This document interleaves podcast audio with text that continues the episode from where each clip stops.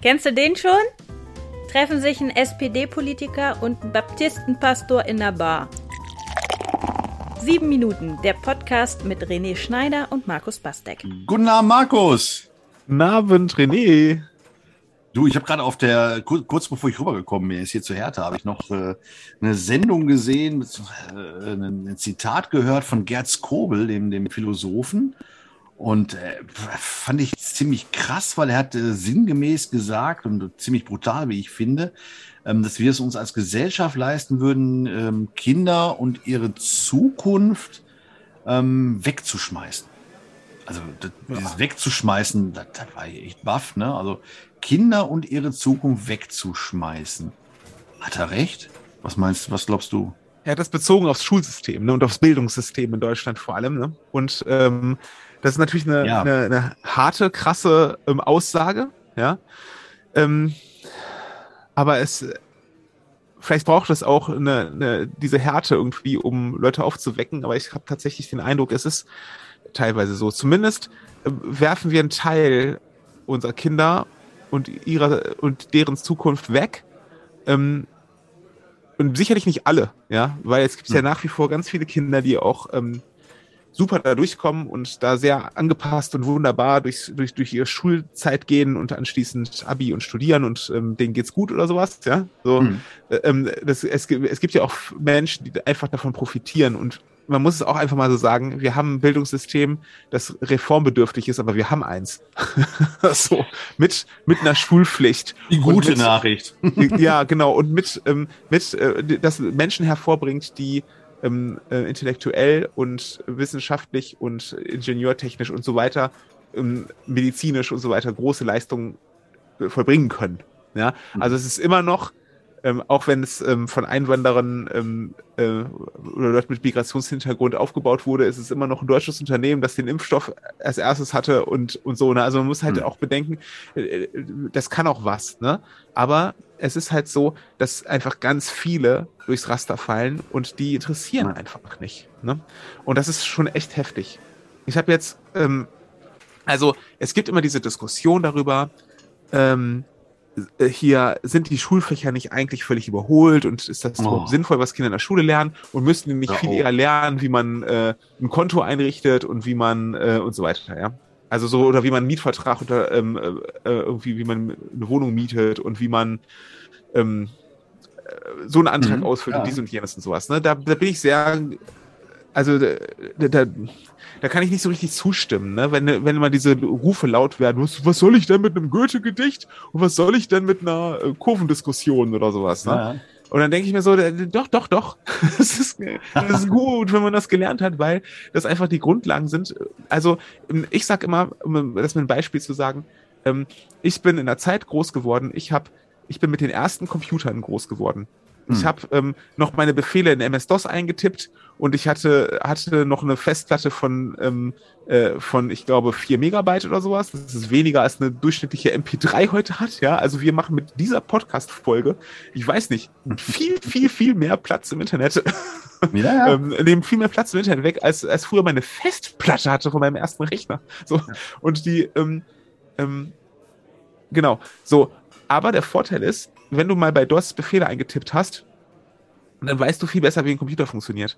Und wenn du eine Grafikkarte selber ausgetauscht hast, weil die cool. nur dein 3D-Schach nur im, im Zwei-Zeilen-Modus anzeigen konnte oder sowas, und dann hast du halt, hat der Vater gesagt, ich bezahle doch keine neue Grafikkarte für deinen Scheiß da, und dann hast du halt, bist du halt gegangen, hast dir selber einen von dem Taschengeld eine geholt und die dann da eingebaut, und dann ja, hast ja. du festgestellt, wie funktioniert sowas, ne? Und, ähm, und ich denke manchmal heute bei, bei Jugendlichen, ähm, äh, die, die wissen genau, wie man das nutzt. Ja, mhm. also auf der Nutzeroberfläche naja. kennen die sich besser aus als wir alle zusammen in unserem äh, Generation. Aber die, die haben kein Verständnis, oder viele von denen haben kein Verständnis mehr dafür, wie ein Computer überhaupt funktioniert, wie der aufgebaut ist, was da so, ne? Ähm, und, und, und was so die programmiermäßigen Grundlagen sind. Also, ne? Wir haben in der Schule HT, mit HTML selber Webseiten programmiert und so, mit die Befehle alle auswendig gekonnt und selber mhm. eingetippt und so.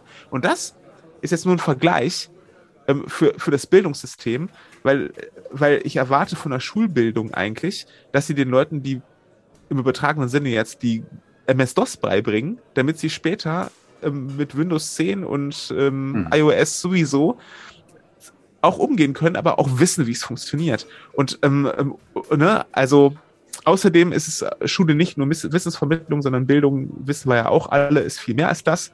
Und ja. ähm, ähm, also viel mehr als Wissen, sondern eben auch der ganze soziale Aspekt an dem Ganzen und so. Dafür ist Schule auch da. Deswegen bin ich da jetzt niemand, der da so mitbrüllt und sagt, äh, das müsste alles viel praktischer und anders sein, sondern ich finde es wichtig, dass man eine Kurvendiskussion ausrechnen konnte mal zumindest, ja, und ver versteht, was dahinter steht, um dann vielleicht auch komplex komplexere Dinge zu kapieren. Ich, ich finde es, ähm, da leisten Schulen auch durchaus viel und ich schaue mir auch viele Lehrer an, so die, die ich jetzt wieder mit eigenen Kindern erlebe und merke, wie engagiert die häufig sind für die Kinder und so. Das ist schon, schon sehr, sehr gut.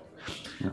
Aber dann gibt es auf der anderen Seite eben auch das, dass, dass, dass Kinder einfach komplett da durchfallen. Das haben wir jetzt in der Corona-Zeit heftigst erleben müssen, ähm, dass Leute zurückbleiben. Ja, und es, es gibt Grundschüler, die sind elf, zwölf Jahre alt, so, weil die einfach nicht mehr gepackt haben. Die sind so oft pappen geblieben und die Frage ist, ob man die, die Leute einfach so ein bisschen mitschleppt und dann am Ende fallen sie hinten runter und dann ja, Pech gehabt, du bist halt Müllmann. Also ich nichts gegen Müllmänner, so ich äh, so man sagt das halt immer so, ne? Ich will jetzt nicht despektierlich sein oder sowas, aber das ist ähm, ähm, dann kriegst du halt einen Scheißjob und so hast du eben nicht die Chancen.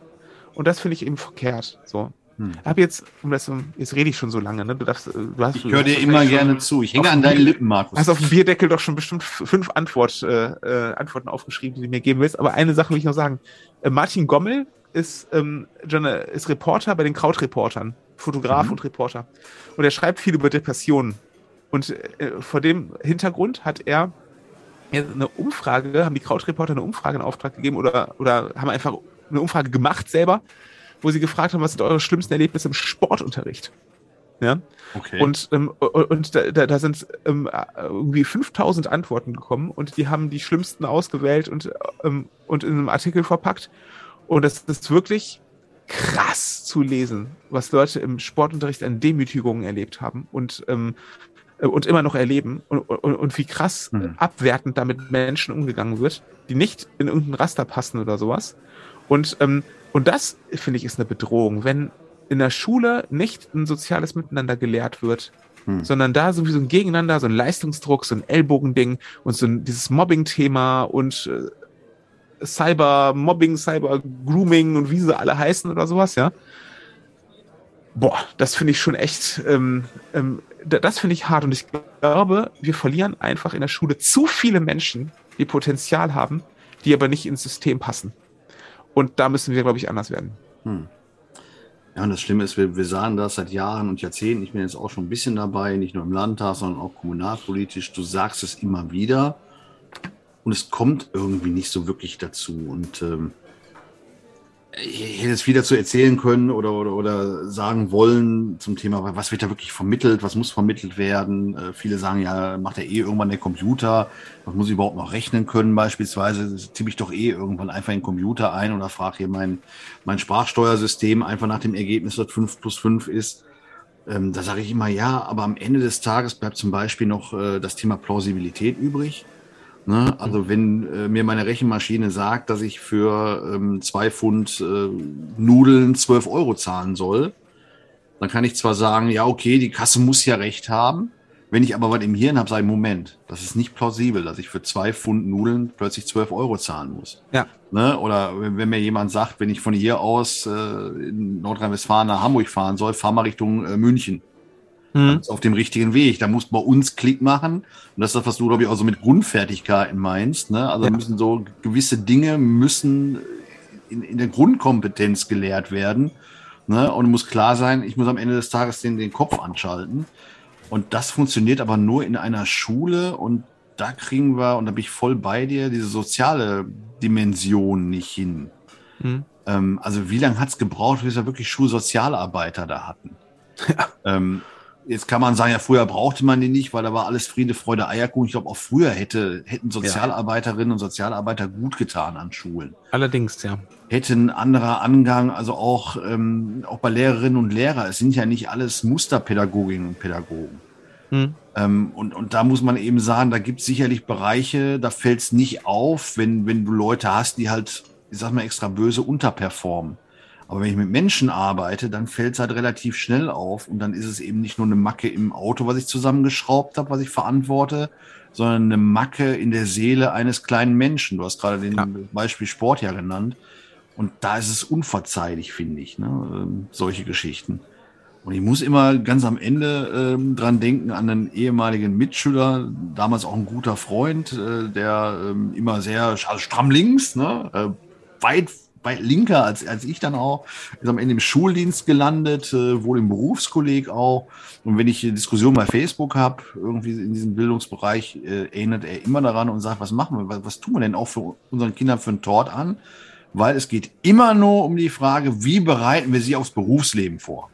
Ja durchnummeriert in, in Noten, durchnummeriert in der Frage, was ist das Curriculum und packst es oder packst es nicht, wirst du eben jemand, der äh, High-Performer ist, am besten Studium, das ist ja angeblich äh, die beste Daseinsform, finde ich völlig Quatsch, aber anderes Thema, müssen wir auch nochmal drüber reden.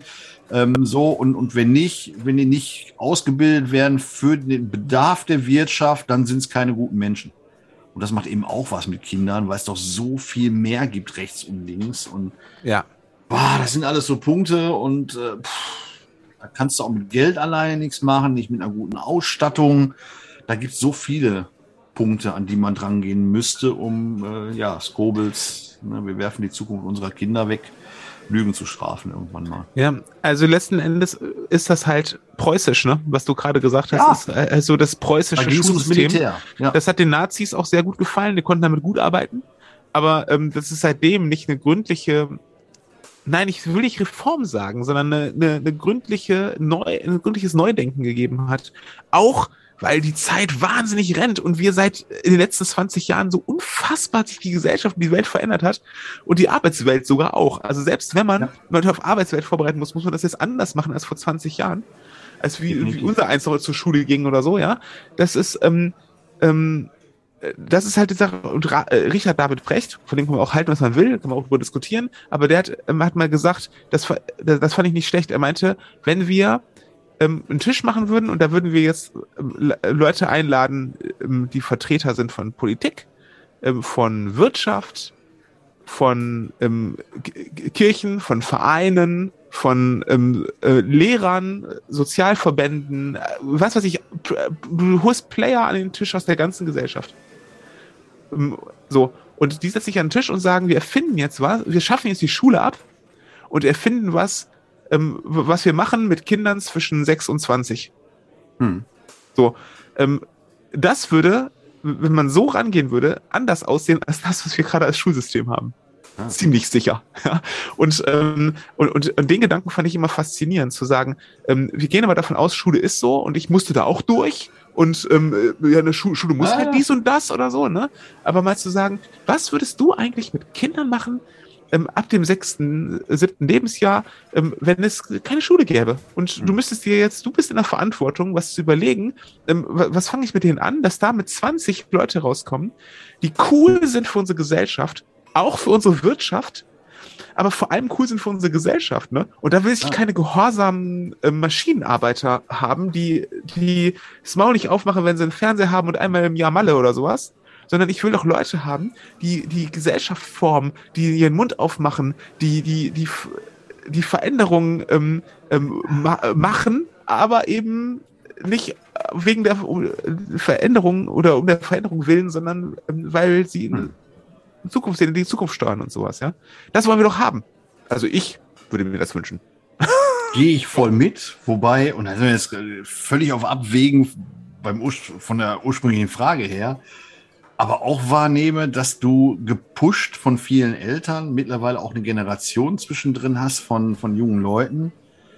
Kava nenne ich das immer. Kann alles, weiß alles. Ne? Die erzählen dir mit 16 Klamotten ja. und dass du doof bist. So, ja. und, und äh, haben ein Selbstbewusstsein, weil ich ja einerseits göttlich finde, aber wo ich denke, manchmal ist ein bisschen Demut und irgendwo hinkommen und erstmal zuhören ne, und nicht vielleicht schon dem, dem äh, Altersgesellen äh, sagen, wie er da den, den Nagel in die Wand zu schlagen hat, weil man ja so unglaublich talentiert im Nagel in die Wand schlagen ist, ähm, dass das manchmal besser wäre für den einen oder anderen Jugendlichen. We weißt du, was ich meine? Also ich ja, ja. so gepusht mit Selbstvertrauen, was aber ja einerseits gut ist, aber die haben jegliche Selbstreflexion verloren, teilweise. Also um Gottes Willen will ich auch nicht äh, verallgemeinern. Und dann kommen die auf den Arbeitsmarkt, dann kommen die in so Praktika, auch bei mir im Landtag teilweise. Ich denke, Junge, Junge, da ist eine äh, ganze Menge äh, Meinung für verflixt viel, äh, verflixt wenig Wissen. Ja. So, und, und können. Also, du weißt doch, was der die, äh, Hans-Dieter Hirsch gesagt hat über den Niederrheiner, ne? ja, Sag es. Komm, sag es. Der Niederrheiner weiß nichts, kann aber alles erklären. Richtig. Das machen wir ja auch immer hier an der so sind wir Theke. beide doch auch, oder? Ja, sicher. Du alten Niederrheiner aus Wuppertal. Ah ja, Entschuldigung, habe ich jetzt geoutet. Komm, komm, komm, dann, dann trinken wir ein Bier drüber. Nee. Wuppertal ist, Wuppertal ist wunderschön. So, muss ich zum Schluss nochmal gesagt haben. Hast du noch reingeschummelt, bevor wir hier anstoßen können. Ja, und jetzt äh, Prost auf Wuppertal. Das war doch das Thema, oder? Ja, da denke ich immer an den Wuppertal-Witz, aber ja, Prost erstmal. Prost. Sieben Minuten, der Podcast mit René Schneider und Markus Bastek.